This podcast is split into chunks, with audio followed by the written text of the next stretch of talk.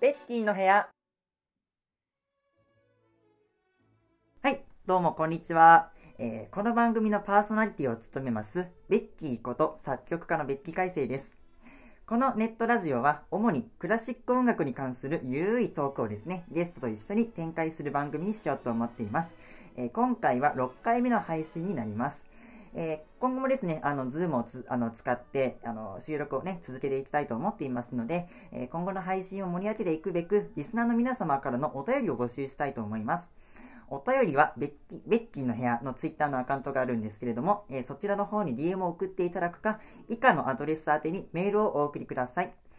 メールアドレスはすべて小文字で、becky, music, room, ベッキーミュージックルームアットマーク Gmail.com ベッキーミュージックルームアットマーク Gmail.com までお願いします。お便りにはラジオネームをつけていただいて、え内容に際しましては、この後の各コーナーに向けての皆様からのご意見や、この人呼んでほしいというゲストのリクエスト、その他ですね、え感想や質問など自由なメッセージ、ふつおたなど、何でも自由に投稿お願いします。お待ちしてます。さあ、そういうところで、は、早速、あのー今回のゲスト行きたいんですけど、今回はなんと、音楽ではなく、美術の方から、ね、ゲストをお呼びしちゃいました。というわけで、紹介お願いします。どうぞ。はい、こんにちは。有価専攻の伊藤かなたです。よろしくお願いします。音が。はい、湯河専攻のね、伊藤かなたくんです。と、もう一方が、あと、デザイン専攻、えっ、と、本来は新4年生で、えっ、と、休学して今3、3年の藤田一秀です。はい、はい。お願いします。え お願いします。さあ、ここで、す。あのー毎回、ニックネームの紹介してるんだけど、まあ、一周は一周でいいわ。どうしようかな。ねかなたくんを、なんか変えたいな。かなたくんって言ってるから。一休とか、一休とか、一級一休とか、俺社会科先生に摂取ってなんかめっちゃバカにされた。まあ、絵描いとるし摂取やろっつって言われて。水墨画の摂取。知らんな知らん。カナタあるなかったっけ？カナタはカナタだよね。そうね。それか、カナトゥーがあるね。かなトゥ？やば。うん文字数増えとるやん。かなトゥね。それとかなトゥにしようかな。え、カナトゥーなの？カナトゥーなの？カナトゥーなの？カナトゥーなの？ね、あの、中学校からそうやって言われてんだけど、うん。中学と高校でなんか発音間違って、うん。うん。中学校はカナトゥーなんだよ。かなトゥう。ん。高校はカナトゥーなんだよ。かなトゥ。カナカナこれはわかる。ね、わかんなかった。ね、なんかイントネーションがね、違うんよ。かなトゥ。イントネットがじゃあ僕は、トゥ、トゥ上がりにしようかな。僕は。トゥカナトゥー。トゥ上がり。トゥ上カがり。ナトゥー？かなトゥ。かなトゥ。俺カナトゥーにするわ。わかった。俺俺下がるわ。俺下がるわ。じゃあ僕は上がるわ。あ、ああ、そうしよう、そうしよう。ちょ、ちょっと練習しよう。かなトゥ。かなトゥ。カナトゥあ、ー？えー、カナトゥー？カナトゥー。進もう、もはいはい。じゃあ、ちょっとね、あの、ツイッターの掲載用に、このパソコンの画面をスクリーンショットしたいんで、ちょっと、おのおの、なんかポーズを取ってください。何でしょう。えっと、お、後ろの絵を持っグてきたね顔見えんやんか。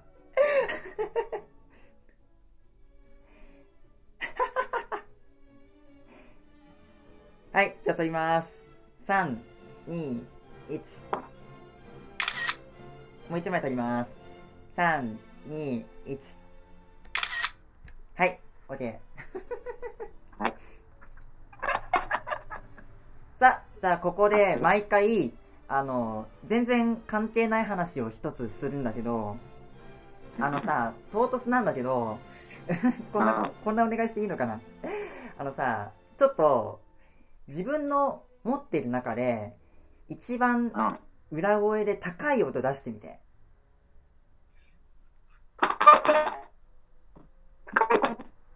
何 何？ももう一回。高いこれああ、そんぐらいか。ちょっと、ピアノで音を取ってみるわ。何それ何なん位置を調べたいの。今こんぐらいだったよね。もうちょい出るかもしれない。全然わからん。あ、聞こえなかった？もうちょい出るあ、いいね。いいんだ。こんぐらいだね。いいんです、いいんですか意思は？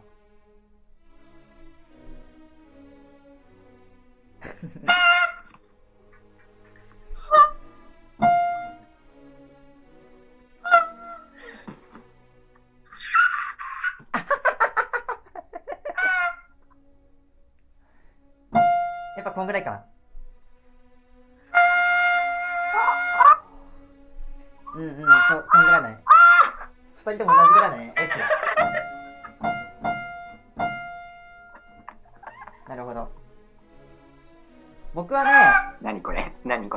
今ちょっと上がったね。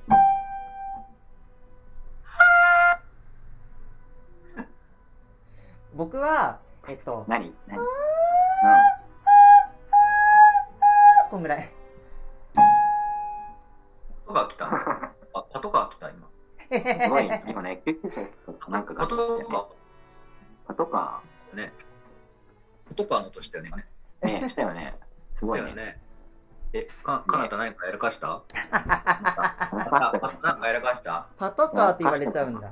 また、あれかもしれない。思ったろあのー、自転車盗んだって思われたかもしれないわ。あ鍵つあ、いててなあれね。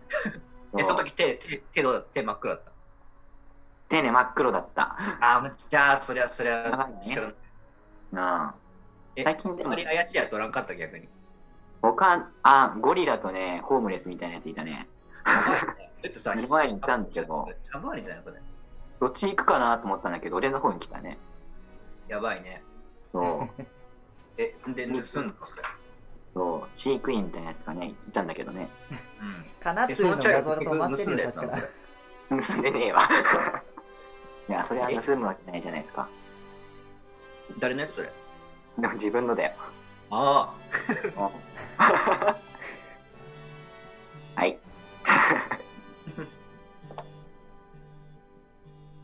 んなんか音がいいかなあ。ん？いや、バイブレーションの音がしたから大丈夫かなと思って。うんだ誰かのバイブレーションの音しなかった今。俺？あ、はいはい、はいい、いよ。大丈夫ね。うん。後でかけ直すから。よしえ、さっきのは何だったんだろうね。何が あ、今からその説明かな。あ、あ、あ、えっとね、えっと、まあ、えっと、導入はこれで終わりなんで、はい。じゃあ、うん本題の方に 入っていきたいと思います。しょっぱなからなんか結構、わ話題めんね、それちゃった無駄話って。じゃあこんな感じでね、えっと、本日もやっていきたいと思います。えー、あの長くなりそうですけど、あの最後まで、えーお聞きいただきたいと思います。では、始めます。イェーイ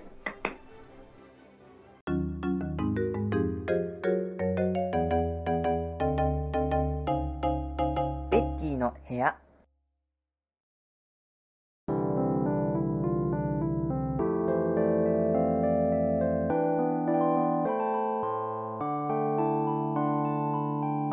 クラシック音楽いろいろ。い。というわけで、えーメインのこちらのコーナーでは、えーゲストと一緒に、えークラシック音楽に関する話題をですね、えー一人ずつ持ち寄ってですね、えー議論をしていきたいと思います。じゃあ順番どうしようか。誰から行く？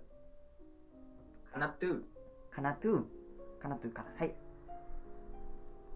じゃあ、あの、話題の発表お願いします。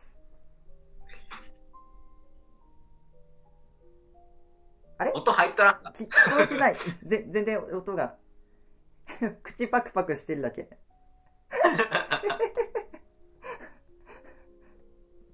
聞こえる？あ、今聞こえる。はいはいはいはい。オッケー。すいませんね。じゃあもう一度お願いします。はい。と、クラシック音楽ってどうやったら聞きやす聞きやすくなるとうん、聞きやすくなりますうんか、うん、そうだね。うんまあやっぱりクラシック音楽ってどうしてもこう、まあ敷居が高いイメージはあるよね。例えば、コンサートに行く場合でもさ、うんあの、まあ、実際鑑賞する場合って、美術の方はさ、一つの作品にかける鑑賞の時間ってそれぞれ決められるじゃん。ずーっとそこでずっと見ててもいいしさ。でも音楽の場合って決まってるわけよね。割と長時間、暗い中で、じっと座ってなくちゃいけないっていうのが、クラシックのコンサートに行きづらい理由だよね。で、まあ、やっぱりその、どうしても鑑賞時間が長くなる分、あの、途中で聞き飽きる場合も出てくるよね。特に交響曲なんて30分、40分とか平気であるから、そういうのをじーっと聞くっていうのは、あの、クラシック音楽に詳しい人でもちょっと苦手な人は苦手なんだよね。そういう意味では、まずは5分ぐらいの短い曲で、あの、おうん、何か自分の好みのものを見つけてみる感じかな。あとは。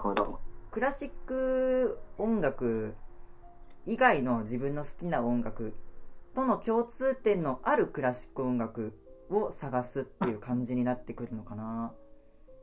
なるほど。うん、例えばどういう曲が好きなの？普段。いや、うーん。いや、割と幅広く幅広く。うん。聞いてはいるかな。うん。うん。なんだろう。まあジャンルでたら、ジャンルで言うか、雰囲気で言ったらいいのかな。わかんないけど、うん。まあ、クラブの落ち着いた曲も聴くし、落ち着いた曲。曲も聴くし、うん。割といろいろ聴くから、その時の気分によって、ああ、そうだね。うんうんうんうん。な、なるほど。うん、うーん。そうね。まあ、やっぱり、知ってる曲が増えるとクラシックの鑑賞は面白くなると思うから、そういう意味では、うん、そうね。まあ、自分の知ってる曲が1曲以上入ってる CD を例えば買ってみて、クラシックのね。うん、それでまとめて聴いてるうちにその CD に入ってる曲は全て覚えきるからそうそういう感じでやっぱ知ってる曲が増えていくと思うね、ううん。ん、やっぱり知ってる曲がないうちがね面白くないと思うから。うん。だからで聞き流していくうちにやっぱり、うん、そんなに一生懸命聴かなくても音楽って覚えるもんだから、うん、それでまあ、うん。まあ、とりあえず一生懸命じゃなくても適当に聞き流すっていうのを繰り返せばいいんだと思う。うん。なるほど。なんか、という感じかな。な なんか思いついたことただ喋ってみたんだけど、ななんか質問とかない？いや俺それに付随してあの、なんか一郎一郎の予備校の一郎生の時からクラシックちょちょこちょこ聞いとってあ、はいはい。あその予備校の先生で学生講師でうん。あのクラシックめっちゃ好きな先生おってははい。あでその人になんかなんていうの？聞いてみたらそのラフマニノフのピアノ協奏曲第な何あれ？に2番だね。破綻調だね。ま第2番あ、はいはい。あれを勧められてあれからまあ入ったらいいよって言われて結局それが一番好きだったからうんうんうんでなんか普段聴く曲もなんかあの TI っていうラッパーん。ーが、まあ、結構その人はラップなんだけどうん。あの結構そのなんだろうチルというかうん。なんだろうね。こうダダークなダークなイメージ。なんか音音楽の曲調？うん。なんだよね。でなんかそういうのが好きだからうん。でそのラフマイノフのそれもまあそういう感じだから。あそれでハマったから逆にそのなんだろう。日本のポップみたいなさうん。なんかこうガシャガシャしたのとかこうなんかこうゆずとかああいう明るいの俺すごい苦手だからだからその貴族たちのさうん。なんか宴会で疲れてたようなあのモーツァルトとかあの辺はちょっと聞き聞けなくて、うーん。えー、苦手で、うん、っていう感じかな、僕なるは。ほどねだから自分の好きな曲調に合わせたものみたいな。うんそれうんそれが、まあ、あの音楽現代音楽だったらそうポップとかうん。治療系とかなんか言ったりするけど、うん。クラシックだとなんとか単調とか、うん。なんとか長調とかになってるからなんか分かりづらくってどれ聴きゃいいのかっていうのがあるかなと思う。ああうん、いまだに分かんないもん。音楽音楽のテストとか、なんか中学の時、全然できなくて、うん。内心とか1か2だったから、全然覚えない。まあどうしてもね。うん。うん昔、昔、まあ、それこそ受験期じゃないけど、うん。高校かな、なんか基礎勉強をするついでかな、聞いたときは、なんか、なんかな、誰だろう、シュートかな、シュートとか、えーっと、作家の名前、作曲者の名前じゃないけど、うん。あノクターン、ノクターンだよね。ノクターン。ねうんうんうん。なんか、あの辺はなんか聞いていた。うんうんうんうんうんうんうんえー、まあ、やっぱりクラシック音楽って歌詞がないからさ本読みながらとかでもできるよね。並行がさ、そうそうそうそう。うんそれはあるね。うん、うんうん。そう本当に中学とかこううん高校のテスト勉強はあんまりそういう歌詞がある曲聴くと邪魔になっちゃうからうんうん。うん邪魔になっちゃうしなんかアップテンポの曲聴くとなんかやっぱ頭の中のエネルギー使われちゃうかられちゃうから逆にクラシックっていう音楽はなんか何もわからんけどうん。なんか聞きな流してはいた。うんうんうん。そうねやっぱりバックミュージックとしてのクラシック音楽のあり方って外せないポイントだと思っていてだからこそやっぱりテレビ番組でもよくクラシック音楽は使われるし、うん、単に著作権の問題とかだけではないと思う。やっぱそれはうんクラシック音楽っていうものの持ち味だと思うんだけれども、うん、なるほどね。結構使われてるね。黄金伝説のさ、だもう、もうないけど、あの知らない？あの無人島ゼロ円生活の時にさ、料理する時にさ、流れああれとかも一応クラシックあれは何なんだろうね。な。ああれでしょ？あダララララッタラッタタンタタンタタタタタン。タあれどそうなのか。な？あれ今でも曲名あんまり分かってないんだけど僕。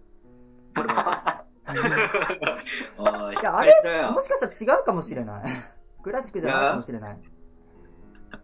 小学校のさ、赤いとかさ、うん。会の時間とか、うん。お掃除の時間とか、だよね。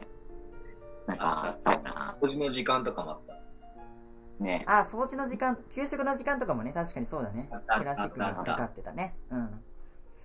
なるほど。ああいう、ああいうなんか、昔聞いたような音楽やつを、まあ、うん。名前を教えてあげて、そこを入り口にみたいなのもありかもね。クラシック音楽はどうしてもタイトルを知ることが難しい分野だよねそうだよね、そこなんだよ。そこだよね。はい。やるわけが難しいっていうか、うん。されてないか曲自体はねテレビとかでやっぱり聞く機会が多いと思うから。そうそうそうう。んうんうん。なんか、人の名前は知ってんだけど、曲わかんないみたいな。なるほど。いやそうだと思う。確かに日本のデザザイナーみたいななんか。うんそうか。だから日本のデザイナー調べるとやたらその人の顔写真だけが写ってきて、その人のさ、出てこないパターン。なるほど。あるね。へーそうタクって調べるとペンギンのガムのやつとか出てこないんだって。あのラッキョヘッドが出てくる。それに似とる。うんうんそうなんだよね。サーフィンやってるとか知らないんだよね。なんかねうんうち小学校の先生、小学校じゃない、中学校か、中学校の先生中が、学校の先一回生うん調べたんだけど、そしたらなんか、音楽の先生なんだけど、先に出てくるのがなんか、ゴルフやってる写真で、うんえなんかプロゴルファーじゃないんだけど、ゴルフの時の写真しか上がってこないっうーんていうね、はい、すいません。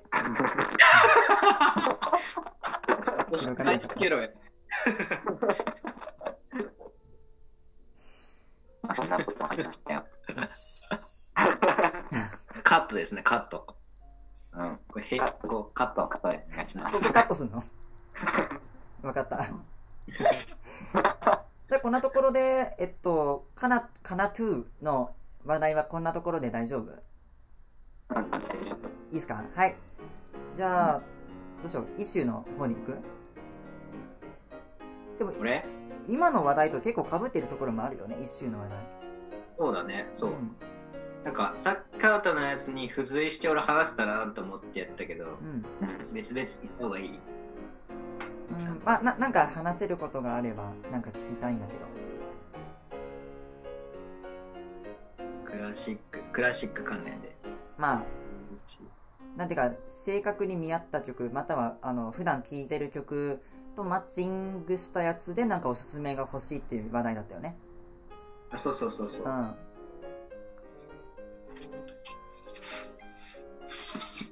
だうーん、そうね。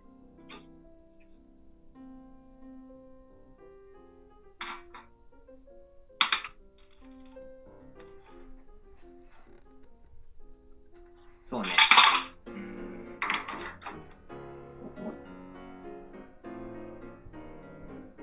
ん。あんまりパッとは出てこないかうん。別のクラシック系の話題ってこと？なんか、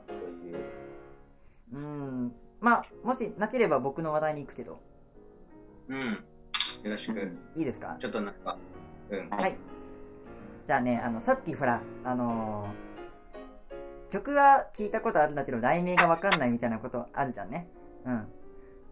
それを解決する一つの切り口になればと思います。題してクラシック曲当てクイズ。イエーイということで待ってました。あのーまあクラシックの中でも結構これはあの有名かなっていう曲を、えっと、15曲事前に選曲しております。はい。これを今から流していきますので、曲名を当ててくださいもう分。かっております。これは名前は分かりません。いや、一問でも分かったらいいと思う。あ、これ知ってるしか分からん。まあそんなんでいいから。やってるよ、やってるよ。いきますよ。あ、それでいいんじゃない？その流してさ、はい流はい。してさ、もう二人でさ、あの時聞いた曲だとか、あそこでああ、それでもいたことあるあ言って、ほんで、で、ベッキーがこう、曲名をこう、紹介して、うんで、それで調べて入り口になればって思う。あ、ああ、逆にね。ビギナースポーツね。まあ、いいな、こう。一応曲当てクイズなんで当てる気は持っててね。あ、誰、誰かの、知らないな、誰かの誰じゃない、あ、俺、うん、頑張るわ。あじゃあ、全15問ありますので、い1問でも正解したらまあいいっていうことにしましょいやああ宝くじ、宝くじより確率低いよ。う。よし、じゃあだ行きます。ったらなんかあるの？はい、だ何ったらなんかあんの？なんかあんの？うんいや、景品はないっすよ。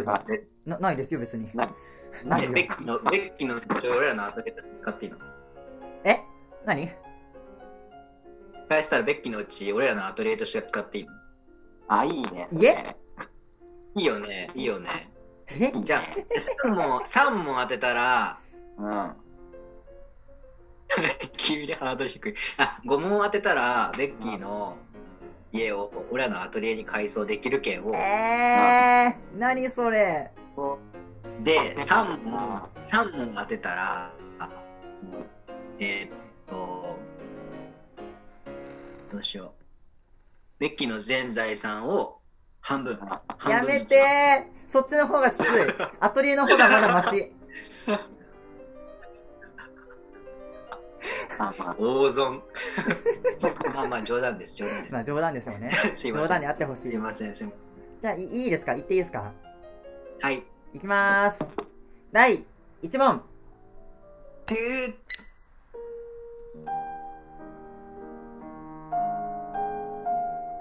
こえる？わかった。はい。シューベルト。違うね。あ違うんだブ。ラム。ブラームスでもない。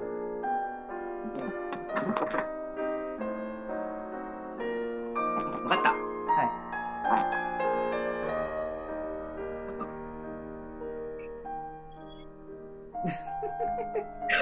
なんか病院で聞いたことある。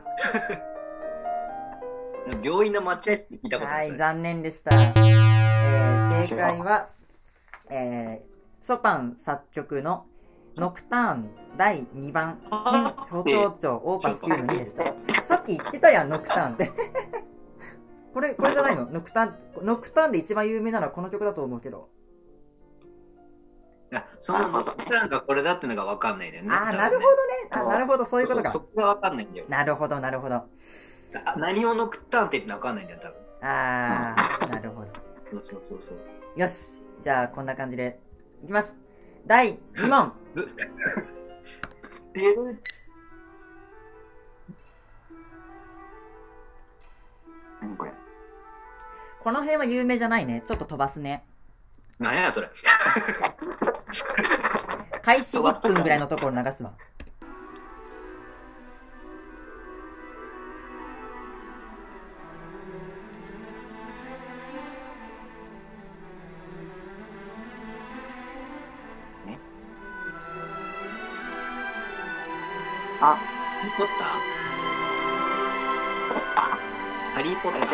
ハリーポッターじゃないよ。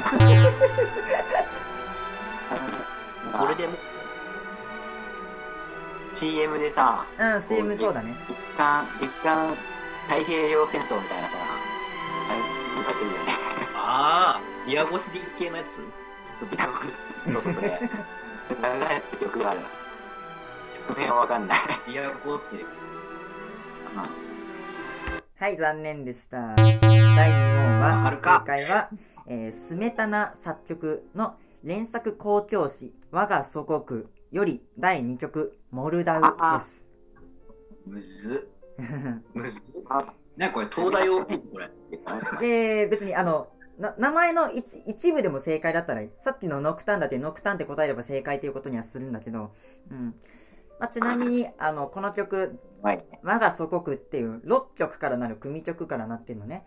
それでこのモルダウっていうあの第2曲目の部分が、まあ、あの一人歩きして有名になっちゃってるっていうそういう曲なんだけど。うん。えー、じゃそれはディアゴスディので？それはディアゴスデなんだ。ィのであ、はい。聞き取れない。次次第3問。次。わ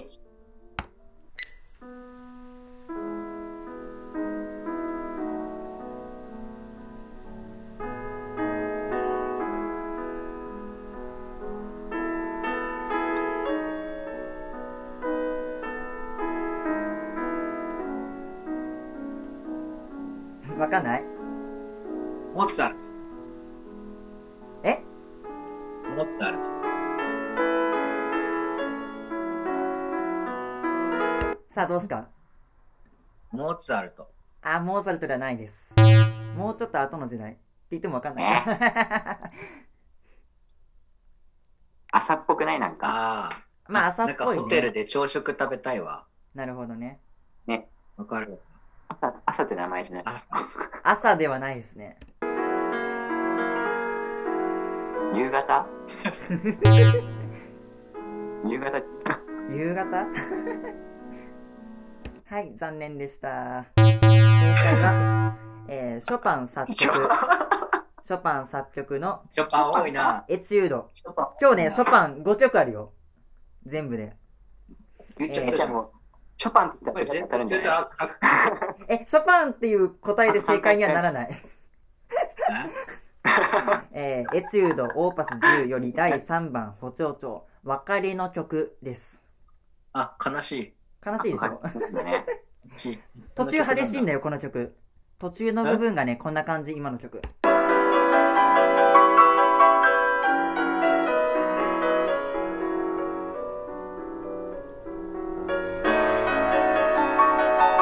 結構激しいでしょ？うん。うん、別れのこんな曲です。感じで別れるの？わかんないうん。じゃあ、えベッキー兄さん、はいはいはい。夕方は許しくれ、許して、許してくれないですか？夕方？ダメだよ。ダメダメ夕ダ方許してくれないですかメ。わわ別れの曲と夕方が同じってこと？確かに別れっぽい。確かに別れっぽいな、夕方。それは一理あるで。しょ？いや、だ、だ、だ、だ、ダメ、公園ダメ、ダメ、ダメ、ダメ。公園とかさ、東山動物園のさ、こう帰り際にあなんで東山動物園なの？なんとなく。このシャバーニあれ、トンボだっけなシャワいやー、ケイジ君の方が痛いかな。なんはい、次行こうか。次ケイジか君。まあ、あと12問あるから、あの、どっかでリベンジあると思う。すごいな。いきますよ。いえ、第4問。てれあ、知っとる、それ。なんやっ知っけてはいる そうそうそう。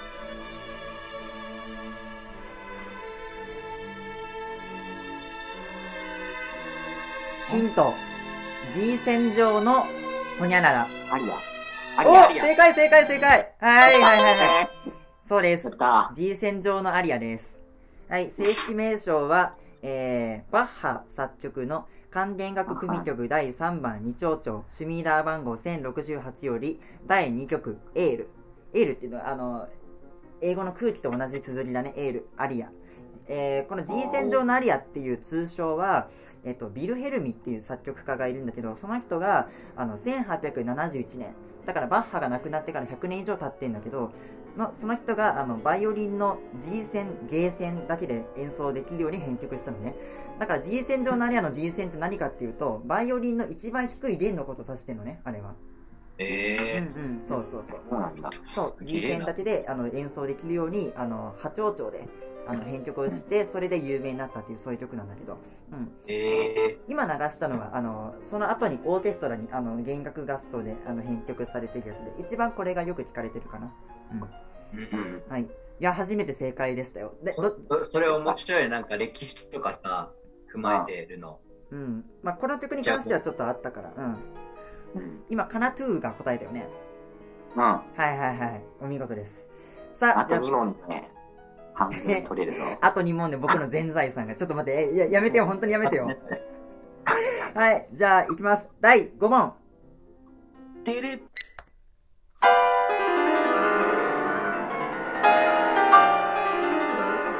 あ要させて。ねちょっと対応させてみたいななるほど。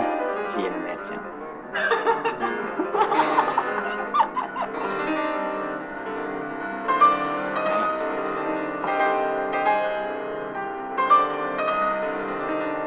えっと。えっと。さあ、どうすか？ベートーベン。ベートーベン。ベートーベンよりも後の時代。あと、後ってチェチいうのも分かるャイコフスキチャイコフスキーよりはちょっと前。ーシュルベルトシューベルトよりはちょっと後かな。どうだったかな。ショパン。おショパンじゃないの？今日ショパンって言っときゃなんとなく当たる日かな。そうか名前わからんな。なんかね、ヒントは、戦いっぽい名前。戦いっぽい名前。戦いっぽい名前。漢字なん。とかの争いみたいな。んなんとかの争いみたいな感じ。いや、漢字二文字。二文字？うん。戦律あー、なんかそんな感じ。え？なんか戦いっぽい感じ。競争？あー、違うね。期限か。戦りせ わらん続き聞いてみえる。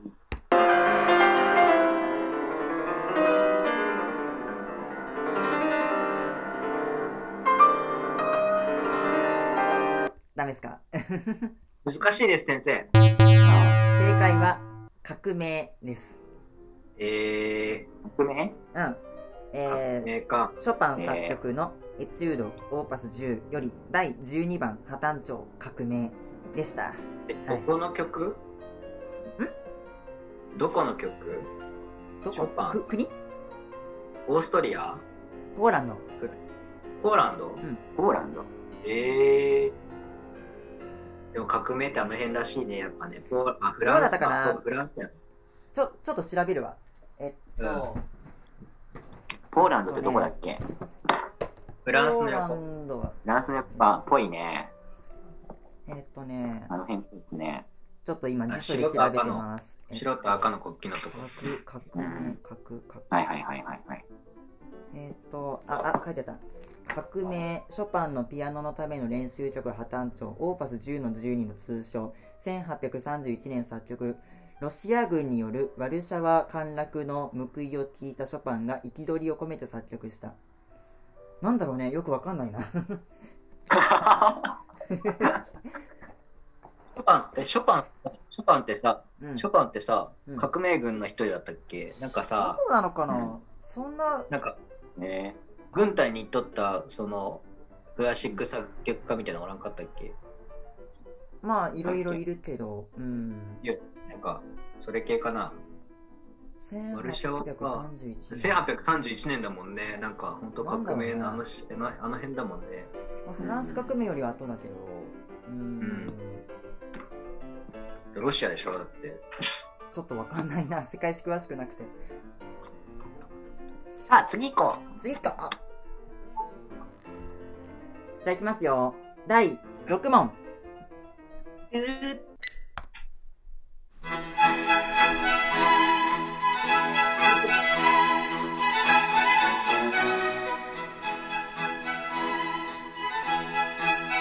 さあ、どうですか？給食。う。あー、かそんな感じだね。うん。歓喜なんで？歓喜じゃないの。か、歓喜？歓喜か、歓喜。喜びみたいなやつ。ではないね。えっ、ー、とね、じゃあない、んだ。4択。季節のどれか。4択。春。正解春です。やった。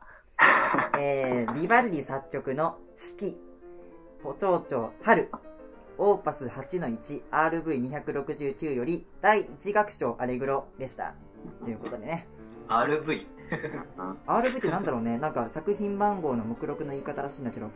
あのー電気自動車みたいなね。なんか、電気自動車みたいな。まあ、入学式とかでね、よく使われるんだよね、この曲は。春だから。うん。よし。いいですね。2問正解ですよ。2問正解あじゃあもう、え、3問正解したもん。いや、まだ2問。あ、でも、あ、とりあえず全財産半分ですね。冗談と分かっててもなんか右手が嫌立つな。はい、じゃあ、第7問。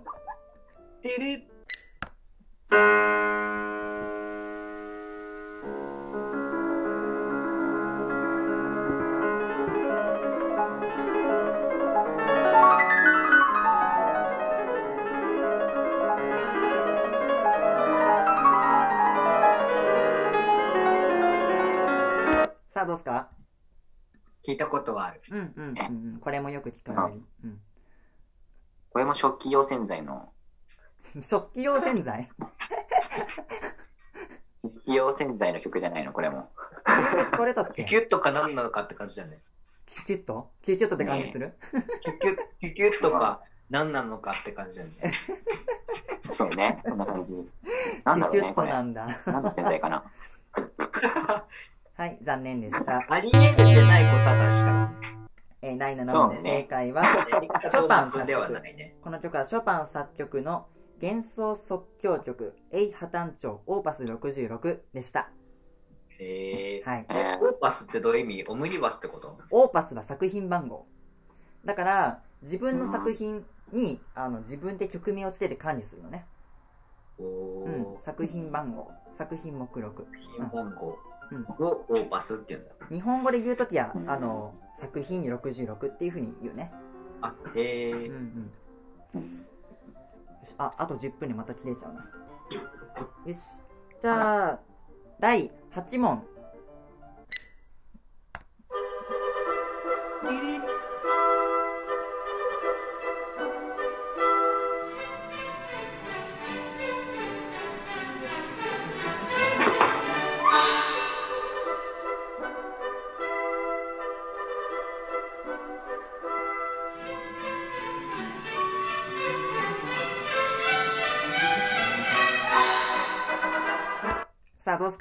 授業聞かなかった？この曲。聞いたことある。うんうんうんうん。うん。えでもごめん、音楽の時間は俺はちゃんと受けてない。途中で帰ったりしてた。ごめんね。ー、マジ？マジで言ってんの？音楽の先生が嫌いすぎてあー、さ途中で抜け出したりしてたんだよね、よく。うん、事務教育9年間で唯一音楽の先生嫌いになったもん、僕。そう。なんであんな、なんか嫌なの？音楽の先生って。まあ、よくわかんないけど、ね。そんなこと言ったら。ら失礼だね。なんかさ、本当に。さあ、どうっすか？なんだろう。だ誰作曲っぽい？さっき名前出たよ。シューベルト、あー、それより後です。シューベルト出たっけ？ベートーベン、よりも後です。バッハ。もっと後です。どんどん古くなってるよ。わからん。モーツァルト、モーツァルトよりも後です。あれ、さっき名前出なかったっけ？あ、違うか、違うか、違うか。あれ？あれ？ちょっと待ってよ。あ、出てないか、出てないか。あ、出てないかもしれない。ごめんなさい。じゃあ、あの、ごめんなさい。正解発表しちゃいます。そんなこと言いやがって。えー、チャイコフスキー作曲の、えー、バレエ音楽くるみ割り人形オーパス71より行進曲でした。くるみ割り人形、くるみ割り人形。なんだこれ。くるみ割り人形って聞いたことない、これや、これ。これ、ラジオでは伝わらないやつ。じゃあ、ラジオで伝わらないよ。何それ？何ですか全然わかんない。じゃあ次行きまこれです。第9問。てれ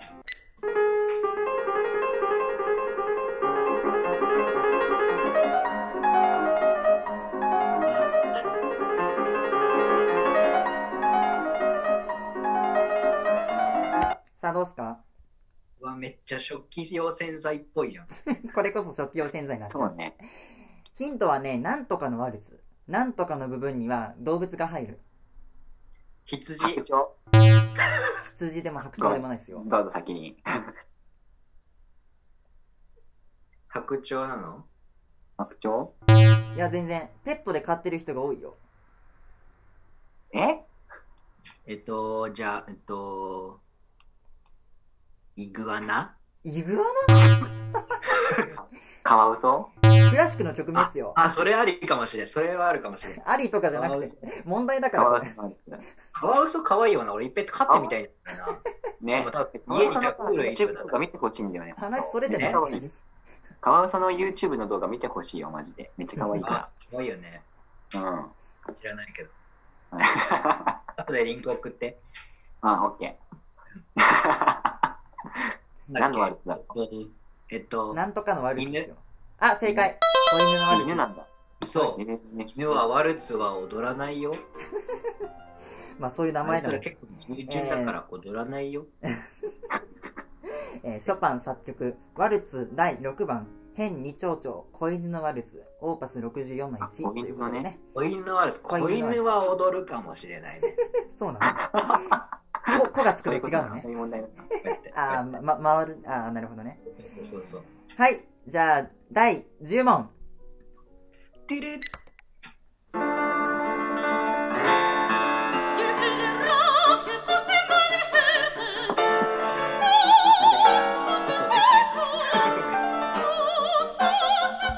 CM で使われた部分はね、この辺かな？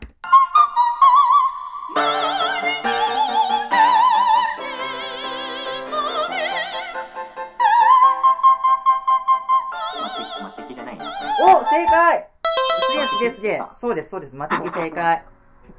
やるじゃん。え、今、マテキ。カナトゥーが答えたよね、今。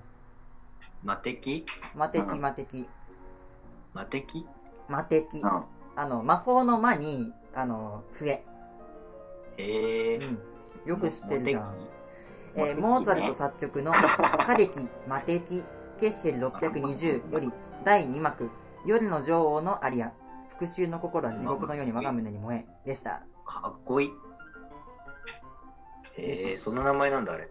うん。夜の女王のアリアって言ったらみんなこれあのすぐわかるよ音大生は。うん。えー、あ、えー、G 戦場のアリアと、まあ、夜の、夜の、まあアアリアっていうのがそうだね。あのーまあう歌っていうか。アリアって何？曲の何？種類？うんラップとか、なんか簡そういう系そうそうだね曲のそういう、レスタチーボの逆なのかななんかいろいろ意味があるね調べてアリアって何？アリア。えーアリアスとかならわかるけどさ。アリアス？石膏像ね。そうそう、あれ難しいよな、俺すっごい苦手だったあれ。ね。基本石膏像書けないんだけど。うわー、なんか。アジャントとかめっちゃむずくないあれ？むずい。あの、カッパエビセン。旋律的表現に富む完結した同唱曲、例外的に二重唱なども含む一般的にはオペラ、オタオラトリオ、カンタータなど大規模声楽曲の主要な構成要素として存在するが演奏会用アリアのような単独作品もあるまあまあまあ曲の種類ですわ。うんうんうん。結局結局そうですよ。さらさらっときたね、今。はいはい。というわけであと5問ありますよ今のところ長くクナトゥーがないっすか3問とイッシュが天才1問さん持ってかれるぞ。もう持ってってよ。半分。カナタが全部持ってった。今半分持ってったら。なんでカナタがさ、全部正解してるのにさ、俺ももらうことになるんだろうね。半分半分っていう。半分半分。びっくりしたよ一種あと2問正解したら、半分あ、持ってける。ってこと？分け前、分け前。はい。やめてよ分かった。あ分かった。頑張る。あ頑張って。じゃあいきますよどうぞ。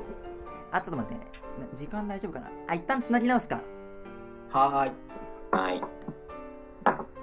つなぎ直しますはい。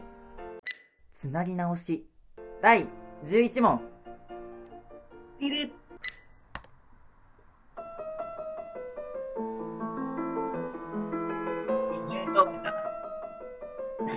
ベートーベンベトベン。おそうですそうです。どう？ベトベンですよね。はいはいはい。知ってるそれ。あ、なんか階段。小学生みんな弾くよねこれ。うん。なんだっけ？なんかさ、階段話のなんかで、怪談話？もう幽霊がそれ弾いてるや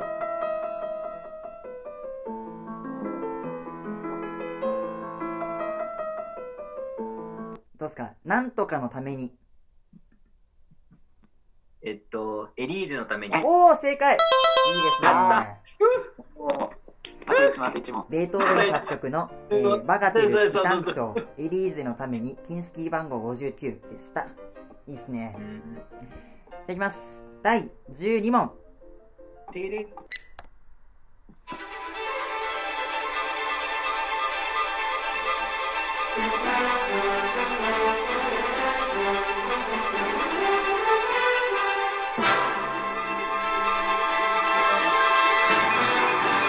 この辺はあんまり有名じゃないんだよね有名なの知ってるよ、それ。そこ知ってるよ。あ知ってる？ちょちょっと流す？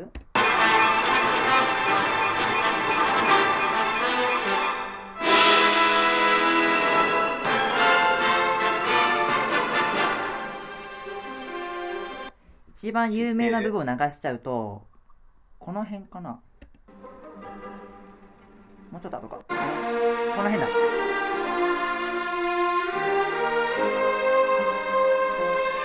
あ。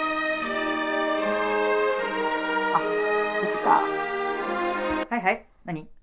ジュピターじゃないな、これ。ジュピター正解です。それ正解です。素晴らしい。フォルスト作曲タ全財産じゃん。組曲「惑星オーパス32」より第4曲「木星快楽の神」でしたねですねえー、俺前奏の方が知っとったわ。あそうなんだえ、そうなんへーなんかの映画か、うんやなんかの曲だったような気がするうー。んそっかえ導入曲っていうか、えー、前奏なんだろの方も知ってる人いるんだう。わかんない。ー、よしあと3聞いた枚ことなかった。いいっすか？なんとなくナショジオ感がある。ナショジオ？資料館。ナショナルジオグラフィックってわからん。あ何やっけ？ーあの、なんか、あの地球のうん。あの、動物たちの写真とか、うんなんか映像とかをすっごい綺麗な絵を収めてるやつ、あの感じがあった。なんかそ規模が大きい。い感じはするよねこの曲そうそうそうそう。うんうん壮大な、うんうんうんいや、そういう映画化やドキュメンタリーかなんかの、なんか最初の曲だったような気がします。うんうんうんうんはい。現場からは以上です。はい。じゃあ次の問題いきますよ残り3問ですはーい。はい第13問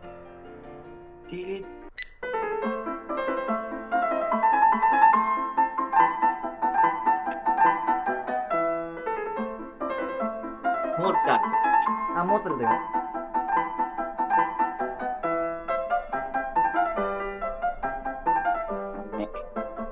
さあ、モーツァルト。モーツァルトのなんちゃら行進曲。トルコ。おお正解いいですね。それの、それの実際のトルコの原曲なら知っとる？えーあ、そうなんだ。え、全然違うよ。全然違うよ。のだめカンタービレってさ、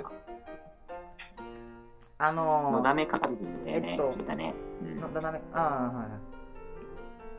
えっと、正式名称は、モーツァルト作曲、ピアノソナタ第11番、異端調、ケーヘル331、第3楽章ということで、通称トルコ行進曲ということで、実はこれね、あの、1楽章、2楽章、3楽章っていう風にある、1曲のうちであるうちの、3番目の第3楽章の部分だけが独り立ちして独立して有名になっちゃった曲なのね。本当はこの前に2つ楽章があるの。だからそそれまとめて1曲なんだけど、うん、第3楽章だけがすごいよね。して。トルコ、トルコ行進曲ってさ、うん。うんオーストリアがオスマン帝国にうん。完全に包囲されて、脅される寸前の時の、あの、オスマン帝国側の音楽なんだけど、それをオーストリア側から聞いてそうやって聞こえてるってことは相当やばいよね。なんか精神状況がやばくない？まあトルコ行進曲っていう曲名じゃなくって 楽譜の上のところにあのアラトゥルカっていうトルコ風にって書いてあるから通称がついちゃったんだけど。あ、だからそうなんだ。うんだから本当のトルコ行進曲はベートーベンぐらいじゃない？でれれってそうなんだへーよし。あのね、本家、本当の本家のね、トルコ行進曲はね、ジェッディンデデンっていうんだけど、えー。ジェッディンデデン、オスマン帝国のその軍国軍曲？で、今もうトルコの国家だったかな？わかんねねすっげえ激しいよ。怖い。そ。うかじゃあピアノで可愛く弾いちゃダメなのね。本当のやつはね。そう、あの結構笛とかの、うん。笛っていうかなんかブーブー言う結構重低音のやつとうん太鼓の、太鼓のそういう楽団みたいなのがうんオーストリアの、えっとウィーンか。ウィーンを包囲しててその時にガンガンウィーンの真ん中に向けてうん。鳴らしてた曲だからうーん。楽の音がする。すごいうん。怖いそっか。知らなかったなよし。じゃあ残り2問いきましょう。いえ。第14問。てるん。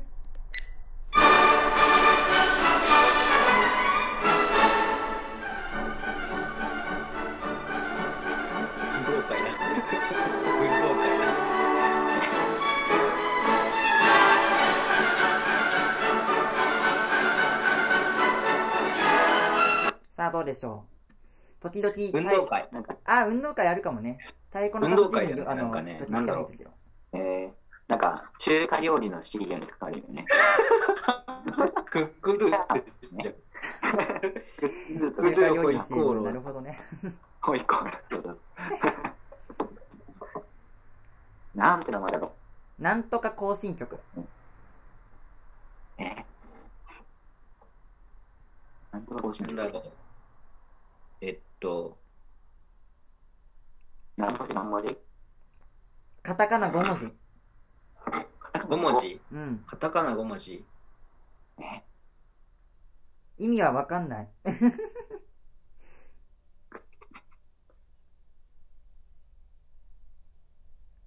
カタカナ5文字。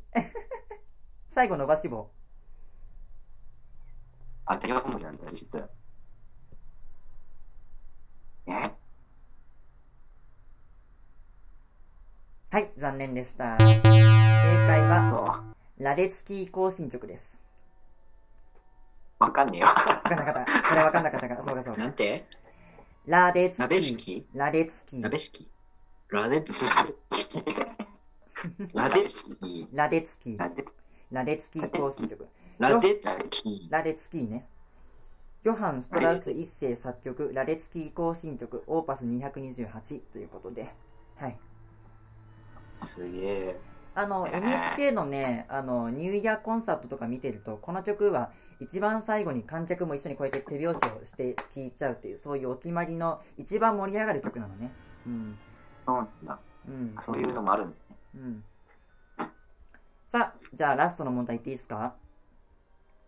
はいどうぞ。はいはいいきますあらららら、LINE が。いごめん。や、ごめんごめん。僕も来てなかった。はい。じゃあ最後の問題いきます。第15問。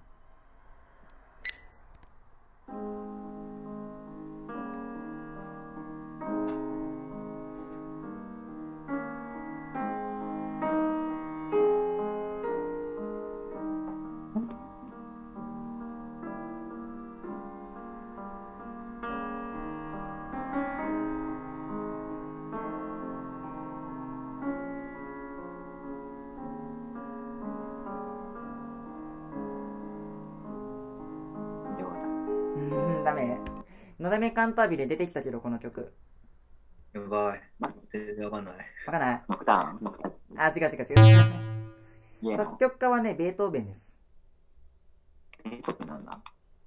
だね。何ですか？聞いたことあった？うん。幻想曲。違うのか。違うのか。一種は分からなすぎてパントマイム始めちゃったけど。はい。じゃあ、えー正解は、えーベートーベン作曲、ピアノソナタ第8番、破綻調、悲壮、オーパス13 より第2楽章です。えベートーベンのピアノソナタは、悲壮と月光と熱情が三大ピアノソナタと言われてるね。うん。ー、結構強月光してるかな？うん。どうかな？リプロゲット結構したっけ？うん。さあ、これで15問全部終わりましたけど、正解問題数は何問だったっけ？俺はも カナタが4ぐらい。よ ?4 う、ぐらいだった23でしょ。4と2ぐらいじゃない ?4 と2ぐらい。23はもう生活よ。あ、だから、あれだ。もうカナタはもう家もらえるんだ。えー、何それ？もうダメダメダメ。あの、全額行けてから。で、2人で、で、で、3やまな。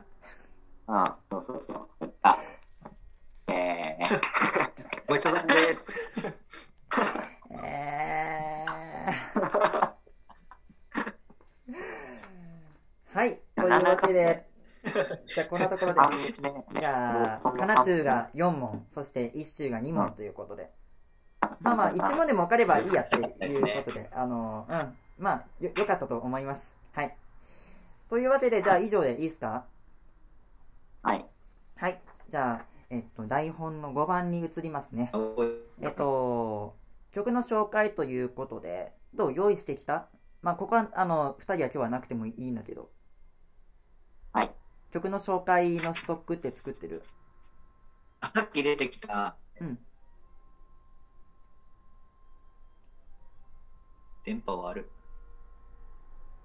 うんうん。聞こえとる？ああの、さっき、トルコ教行進曲のさ、原曲って言ったじゃん。あ、はいはい。うん。あれを、ベッキーのとこに送った。あ、わかりました。お、ジェッインレデン。これぜひ聞いてほしい。わかりました。ツイッターにも上げとこ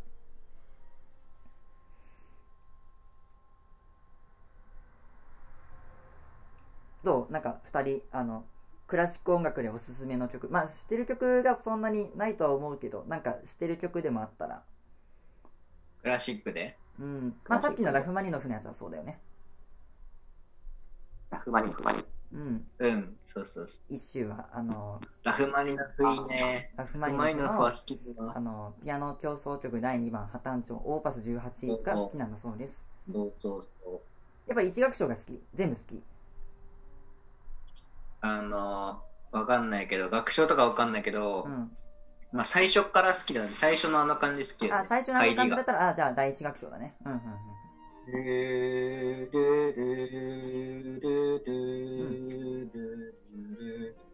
あれがもう好きだよね。第一楽章だね。あれがこううんはいはいはい。なんか、海みたいだよね。うーん、タイトルつけるとしたらなんだろうな。海は海でも夜の海じゃない？そうそうそう、夜の海でうん、クジラがこう、クジラと一緒に泳いでる感。おーすごい。クジラになった気分になれる。なんか、ん。わかる気ゆがする。ゆったりとそう。あの感じが好き。うんうんうん。えカナトゥーはある？なんかー、。かなと、かなとるね。かなとるなんだろうね。うーん。さっき、クリーやって、うん。うーん。暗いやつかな暗いやつとタイトルと違うな。暗いやつ？あそう。いくつかは結構好きなやつが多いかな。うん。うんだから、有名どころなのかな。うん。まあ、なくていいか。なるとか。じゃあ、あの、終わりに、えっと、僕が曲を紹介して終わります。まず、最近聴いた曲っていうことで、えーショパンのエチュード、オーパス25の7、えーエイ・ハタンチョの、もともとこれ、あの、まあ、ピアノのエチュード練習曲だから、ピアノソロのための曲なんだけど、これをね、チェロとピアノの二重奏に編曲してるやつがいくつかあるのね。一番有名なのはグラズノフが編曲したやつ。グラズノフはロシアの作曲家。で、本当にいいよ、これは。なんていうか、この曲をチェロとピアノに編曲しようとしたその意思は正しいと思う。ショパンもね、もしかしたらこれは、チェロとか、あとはトロンボーンとか、その低音の楽器を、あの、想像してたのかもしれない。ピアノの原曲は、左手の低い方の音ね。低い方の音がずっとメロディーを辿っていく、そういう曲で。うん、そこのメロディーの部分をチェロに割り当てて、ピアノは別のことをしてるっていう、この編曲がまあ大変いいんだよね。これは一人でも多くの人に聴いてほしい。うん。で、好きな曲ということで。います。ありがとう。そして好きな曲は、えー、ノクターンの1番。さっきのやつは2番ね。ノクターンはね、ショパンは、あの、出版されたやつが18曲と、遺作、あの、亡くなってから楽譜が見つかった曲が3曲、計21曲あるね。で、えっと、それのまあ1番が好きなんです。うん。へえ。うん。めちゃくちゃいいです。最初の部分はそうでもないんだけど、途中の右手でオクターブでこうやってあの、あのメロディーを弾いていくところがすごく好きなんです。うん。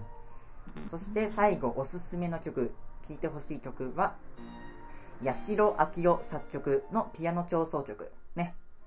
なかなかクラシック音楽で日本人の作曲家ってないでしょ？聞く機会ないでしょうん。この曲はまあいいんすよ。ちょっとね、うんあのハーモニーが複雑すぎて、あの、とっつきにくいところがあるかもしれないけど、まあ一言で言うとかっこいいね。聞き応えがあるオーケストラはこういうものだっていうのが、うん、よくわかると思う。すごいかっこいい。や八代明夫のピアノ競争曲。はい、ということで、えおすすめをしました。というわけで、じゃあ、こんな感じで終わっていいですか？はい。はい。というわけで、面白かった。えークラシック音楽いろいろのコーナーはですね、以上で、えー締めたいと思います、えーこの後も時間がある方はどうぞ最後までお聞きいただきたいと思います。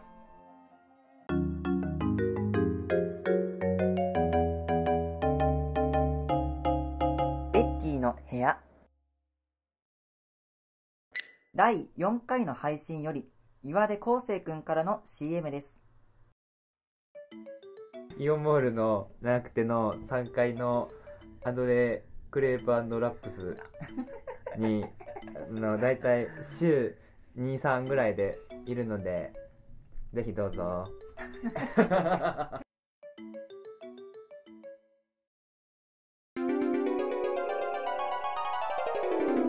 何でも座談会。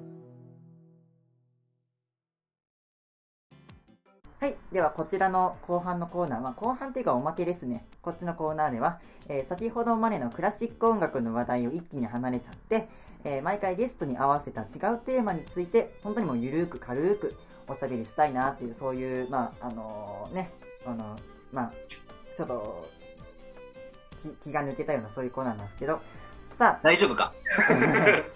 まああのそうね。今日はあのまあゲストが美術専攻のあの人ということで、まあ、そっちの方に話題をあの合わせていきたいんだけども。さあじゃあどっちから？じゃあ僕から、はいはいじゃあかなちゃんからお願いします、まあ、とりあえず自分が、僕がはい。アート、アートというか美術うん。というか、そっちの方の道に進んだ、まあ、きっかけというか、きっかけ。まあ、理由、ね、理由をね、喋っていこうかなと思います。うん。うん。まあ、僕自身、まあ、そういう、まあ、図画、まあ、いわゆる図画工作みたいなことをうん。やり始めたのが、うんまあ、物物心を作ることがある方がいいんだけど、まあ、3歳、3歳ではないかな、5歳、3歳ぐらいではもう、なんか絵とか、うんまあ、そんなようなことをやり始めてて、3歳とか5歳から絵を描き始めたのね。そう、もう絵とか、まあ、工作するのが、うん。まあ、好きだったらしうい。ん。で、で、まあ、そうね、まあ、きまあ、絵を、絵を、なんか、絵をすごく、まあ、ない、まあ、ないっていうか、うん。絵をちゃんと意識するような感じのきっかけだったっていうのは、まあ、父親が、なんだろうな、小さい頃持ってた、うん。仮面ライダーとか、仮面ライダー特撮、うん、特撮の、まあ、ウルトラマンとかね、なんかレンジの図鑑を持ったんだけど、自分ね。そう、それを、それをなんか、父親が見ながら描いてくれて、うーん。あ写して描いてたいろんなウルトラマンとか。はいはいはいはい描いてくれてたんだけど、まあ、それを見て、まあ、なんか自分もこんな風に漫画描きたいなと思って、漫その画映画、撮ってないんだけど、うんずってたんだけど、なんか、うまかったんよ。写真で、なんか、描かれてた絵だったんだけど。そう。まあ、それからきっかけで、まあ、ちゃんと、まあ、なんか絵を、まあ、ちょっと意識するきっかけ。うん。ではあってね。で、でその後幼稚園から、幼稚園とかも、なんだろう、そのうちの家庭が、なんだろうな、その他の子の子みたいに、まあ、ゲーム機とか、イダーの変身でだったり、うん。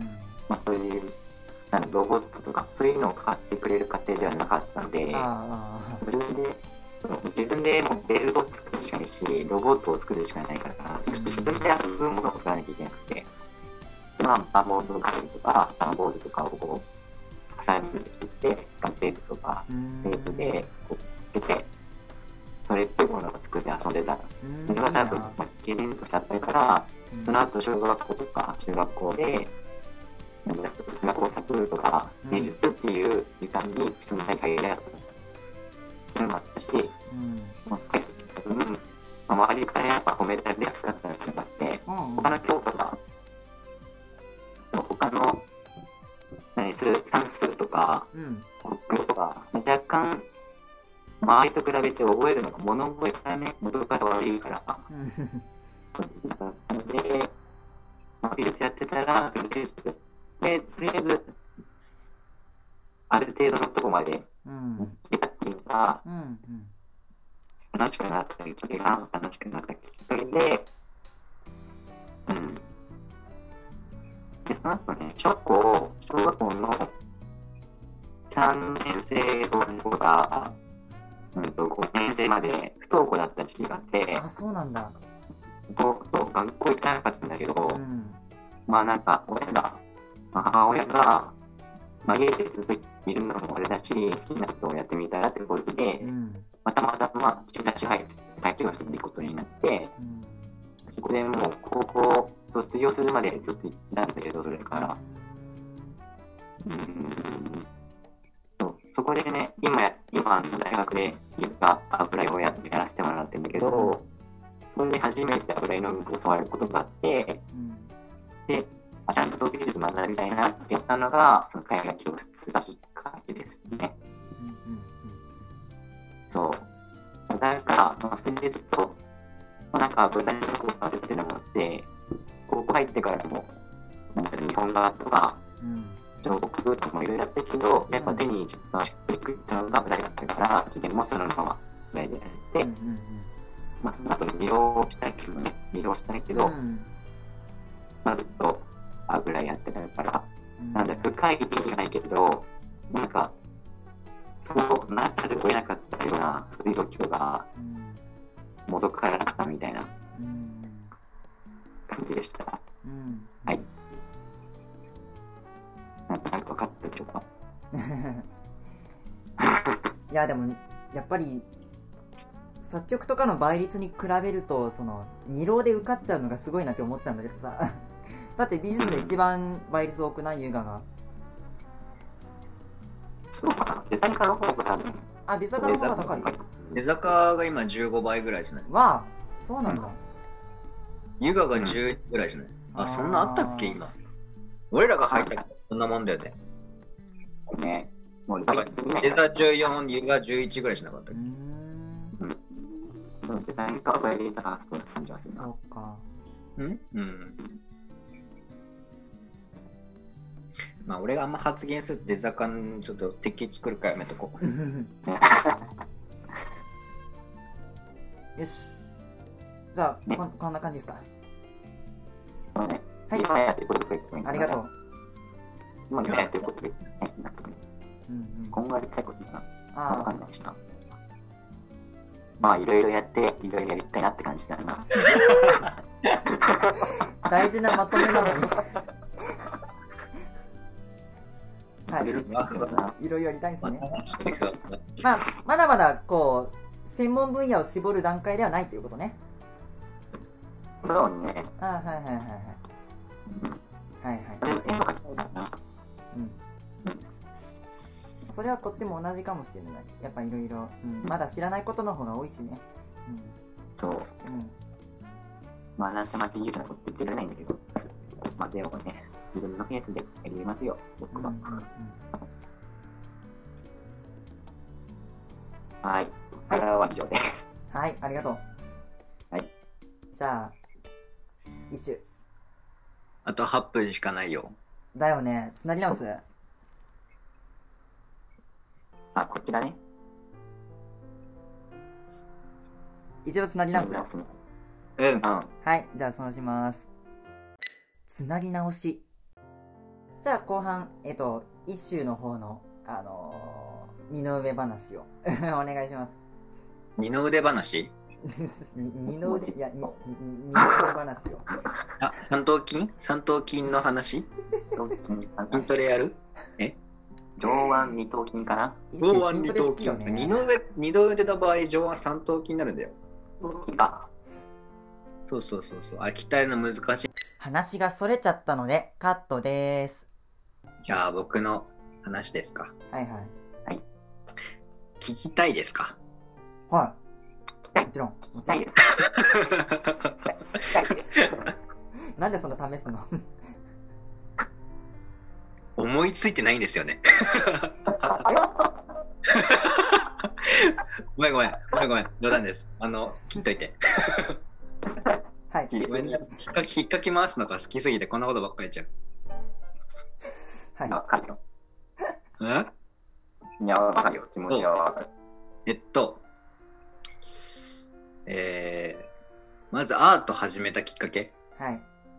は、気づいたら書いてました。うんうんうんうん。なんか、あの、保育園の時とかの卒業文集的なやつ、絵描いてあって、うん。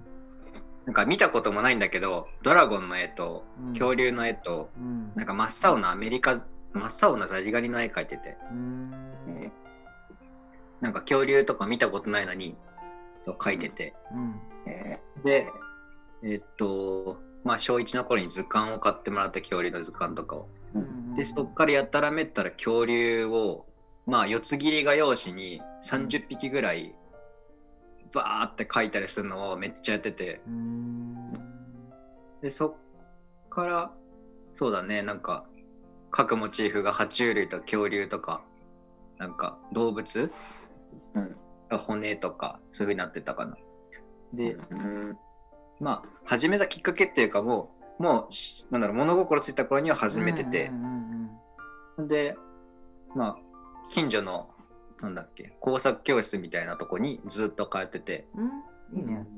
そうそうそう。なそこは絵だけじゃなくて、ものづくりとかも教えてくれて。う、んノコギリの使い方とか、そう金槌の使い方とか、うん。あそういう工具系の使い方は大体その小学校1年生ぐらいから中、ん小学校4年生ぐらいまでのそこでやったかな。うんうんうんで、まあその辺道具とか覚えて、うんなんだろう。で、なんだかんだやって、で、うーん、中学2年の頃に漫画を描き始めて、おう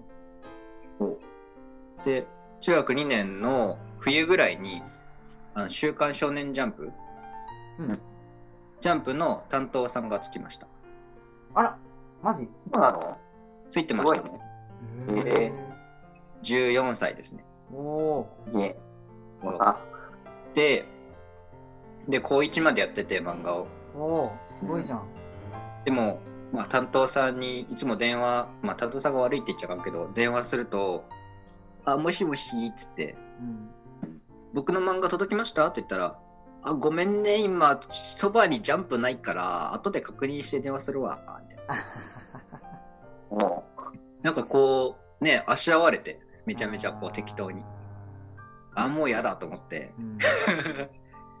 やめたね。で、そこから、なんか、あ、美大があるんだっつって、うん。芸大、東京芸大とか、いろいろ調べまくって、あ、ここ受けようと思って、東京芸大。で、えっと、デッサンの予備校、まあちっちゃいから塾、うんズネビより前に1個行ってて、う、うん。そこに行って、石膏デッサンを高1の夏からやり始めて、うん石膏だデッサンをやり始めて、うん。ほんで、まあ途中で、そこの先生がもう結構年でさ、うんうん。脳出血かなんか一回倒れちゃってあ、らえー、そうかそう。ほんで、そうなんだよね。で、教室が続けてられなくて、で、俺が高3に上がる前か、に、えっと、なくなっちゃって、教室が。そうそうそう。で、そこで、まあ、高2の秋ぐらいにゾネビのなんか体験デッサンみたいに行ってて、うんうん。そう。結構その時、道場破り的なことしとって、YAG も夏期講習に行ったし、あ、そうなんだ。そうそうそうなんかどこがいいのかなって探ってて。多分高2の頭ぐらいからもうこんなちょっとちっちゃいところじゃやってられないなと思って。うん。うん。やってて。で高3からドネビに通い出して。うん、そうねでそこからなんかゾネビってさ教育方針がその自分の好きを好きなものとかこだわりのあるものとかをどんどん深掘りさせてでそれに関するものづくりをして、まあ、ゾネビ展とかねうん。やって、まあ制作への責任感とかそういうのをこう覚えるみたいなうん。そういう教育方針だったんだけど、うん。そうそう。それでなんかめちゃめちゃ骨骨格描いたりとか恐竜描いたりとかやっぱりしててうんうん。感じかな。ほんで大学入ってこれどこまで話せばいいんだろうこれ。うん。で大学入って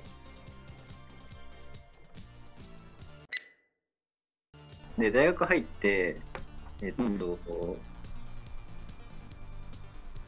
なんかズミの時にその立体？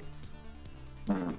なんかでっかい骨の作品とかスタイルフォーム削って、うん。でそういうの作ってたから大学入ってからプロダクト専攻領域入ってうん。最初はまあヤマハのバイクの方うん。ヤマハにのインターンにまあ一応3年間行ってていわゆるそういうまあ資本主義の大量生産大量消費のなんていうのそういうザ・プロダクトデザインみたいなとこ目指してたんだけどうん。なんかやっていくにつれて、まあ、消費財が上がったタイミングだよね。なんか、うん。あこれ物物も売るあれがなくなるなと思って。そうプロダクトやめて。うん。そうなんだよね。ほんであれ？そうそうそう。ほんでにこう大学2年の秋ぐらいにうん。いろいろやんな。えー、どどっちに喋ろう？どっちに喋ろうな？わかんない。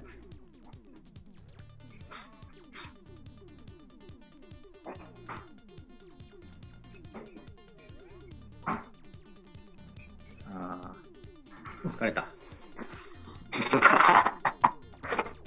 適当やな。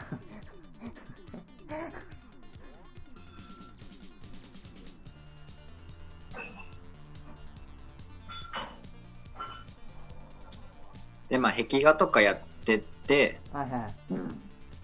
でまあ大学にん？で大学3年の夏から休学してはいはいで壁画やったりトラックの背中に絵描いたりまあ居酒屋にシャッターやシャッター描いたりうん。えっと派遣会社のロゴデザインやったりうん。なんかメニュー表のデザインやったりとかやった。まあ長尾陽さんっていうなんだろうアーティスト？うん。と、うんまあ、一緒に南伊勢で壁画描いたりとか。今はちょうど高今ちょうど先輩と名古屋で壁画描いてて。そうなんじゃかんじゃ絵描いとるっていう感じかな。うんうんそれでまあやってます。今んとこ。でえっと将来やりたいこととしてはエコビレッジっていうのを作りたくてうん。あはい。エコビレッジ。エコビレッジ。エコビレッジまあ自給自足。あ自給自足の、まあ、完全にその資本主義の枠から外れてまあでもドロップアウトじゃなくてこう、まあ、リモートでも何でもこう一応関わってるんだけどなんだろうね。そういうなんか別の町みたいなとこ。うんまあ熊本のさ多分2人には話かもしれんけど熊本の最果てってとことか。ー熊本のあと神奈川県のゆ、えっと廃材で全部町が作られてるゆるゆるってとことか。結構いろんなとこあるんだけどうん。そういうのが、まあ、そういうのをまあ日本アルプス付近に作れたら最高だなと思ってる。ほんでそれの手始めとして今私は家でじゃがいもを育てております。畑を作って。あそう。ほんでなんか一応 Facebook とかでも農家さんにちょっとアポなんていうのお話聞いたりとかー。うん。その最果ての発起人のホスなんだろうそばにいる人にちょっとアポってちょっと気になってるんですって話したりとかちょっとやってます。ちょっと動いてます。おお。本当はもうこんなコロナで自粛しろとかいうなんかよくわからんよくわからん状態じゃなければ いろいろ言ってんだけどうんうん。そうね。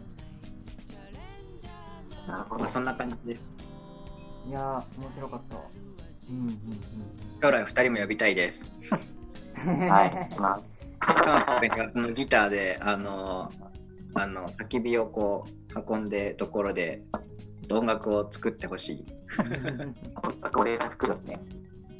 なんか普通に語りでもやってもいいこれは、あの、焚き火込んで、When the night やってるから。When the night やってるから。なんか今んとこはそのなんだろうで必要なこととしてはまずと水資源を探すことと農業農業の知識をつけることとあとまああれだねそのどうやってこうなんていうのかなこう土地をこう買うとかうんなんていうのこう法律上まあ法律の勉強とかもそうだよね。うん。そうそう。多分最終的には島無人島を買って、えーなんか一個国にしてなんか独立通貨発行するのが多分一番理想的な状況だから、あそこまでなんかできたらよね。俺俺がやるとかじゃなくて。あーなんか。共同オンラインで企画にはなるよね。え？共同企画にはなりそうだよね。どうしてもやっぱり、うん。うんうんうん。割と大きな力が必要だよね。うん。共同企画っていうか、まあ、企画っていう企画でもないけど、うん。なんかこう、ね、オンラインではさすでにそうでき始めてんだよね。あそうなんだ。うん、うん、そういうなんか集落みたいな状態にもうなっててうん。オンライン集落みたいなその自分その同じような志を持った人たちが集まってる場所があるからうん。集落はもうオンライン上で存在しててうん。それが国が増える理由ってなんかそういうとこにあるよなと思うけどね。うんなるほど。っていうところに今興味があります。国と独自通貨と、えーかな？うんエコビレッジ。エコビレッジ。なんかあれだね、話聞いてるとさ、なんだろう、最初、最初の出から、今、今に至るまで、第一と第一と思ってありみたいな。方をしてね、え？方っていう。さ、なんだろう、最初、化石化石にな。って恐竜とか、恐竜とか。だけ、うん、そのあたりを最初から、まあ、見識はしてないけど、書いてて、それが地球規模じゃないけどさ、ある種のまあ、今も恐竜書いてるし、うん、書いてるよ。ね、常に大大地と共に帯をっていうか、あ、そうそうそうそう。そうそうそう。あの、俺のさ、死ぬ時の理想形は、何 それ。こう結構考えてて、あの、っていうの火山の囲われちゃう。はうん。ここに飛び込んで死ぬこと？いいやいやいやちょっと。あそしたらさ、なんかうん土に帰らそうじゃん。地なんか、地面に行ってそうじゃん。なんちゅうの？なんか、あれだね、北斗の剣の海洋みたいな。地に。だ よねこうね、理想はそうなんだよね。火と土だよね、火と土。病気とかで死ぬのバカバカしいじゃん。病院で死にたくないんだよね。ああまあそれはうんあの割と共有病できる気にかかったら多分あのオセアニアの方にどこだっけ？あれだえっとねバヌアツ？バヌアツだっけ？なんか一番あの町と火山の距離が近いとこがあって700えから800メートルぐらいのところに1キロ圏内に確か火山があってーうん。そこの火山がまだ活火山だからうん。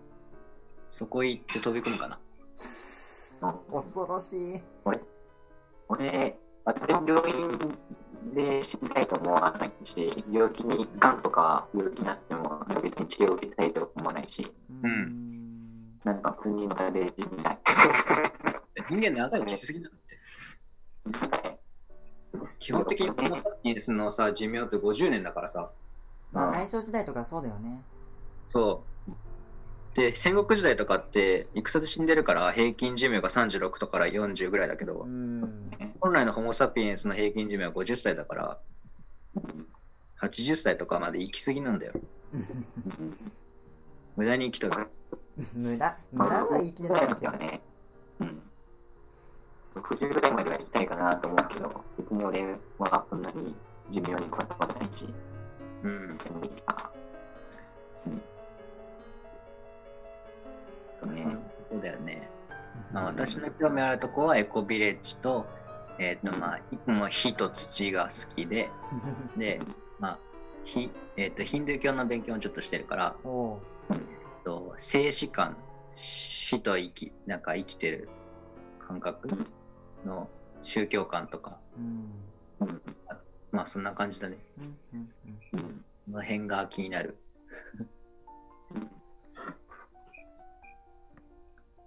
か。これ流せる？途中それだけどまあまあまああの時間的には割といい感じじゃないかな。ちょっと長いかも。まあ一周のターンだけでもう30分か。まあいいかまあいいや。この間、なんか俺話したいことがなんかそう多すぎてさなんか整理しきらんかった。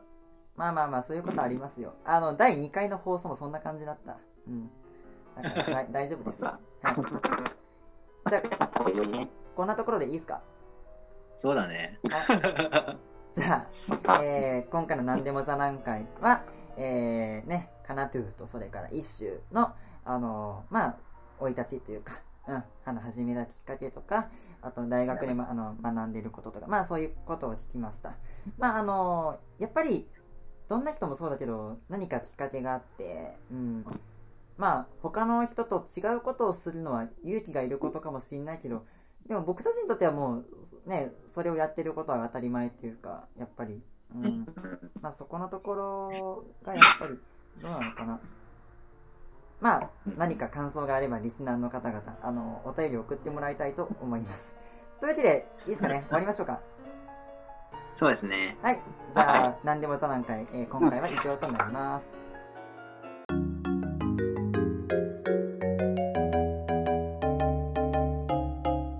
ベッキーの部屋。はい、というわけで、すいません、もう、な、長くなりました。エンディングのお時間です。はい、最後までお聞きいただいた方、あの、本当にありがとうございます。えー冒頭でもお伝えしましたが、えーリスナーの皆様からのお便りを募集したいと思います。じゃあ、お便りの送り方をゲストに呼んでもらいましょう。お便りはベッキーの部屋のツイッターの DM か以下のアドレス宛てにメールをお送りください。メールアドレスはすべて小文字で b, e,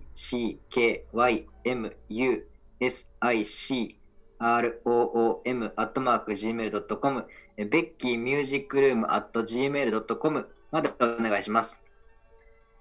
お便りには、ネームを送っていただき、クラシック音楽のいろいろ曲紹介、何でも座談会の過去音に向けてのご意見や、してほしいゲストのリクエスト、その他のメッセージ、普通歌など、何でも自由に投稿をお願いします。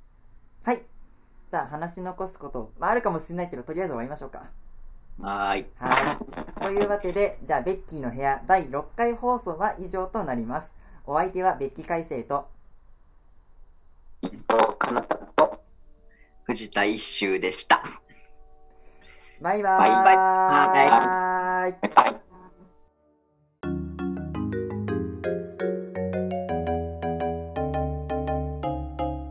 ベッキーの部屋。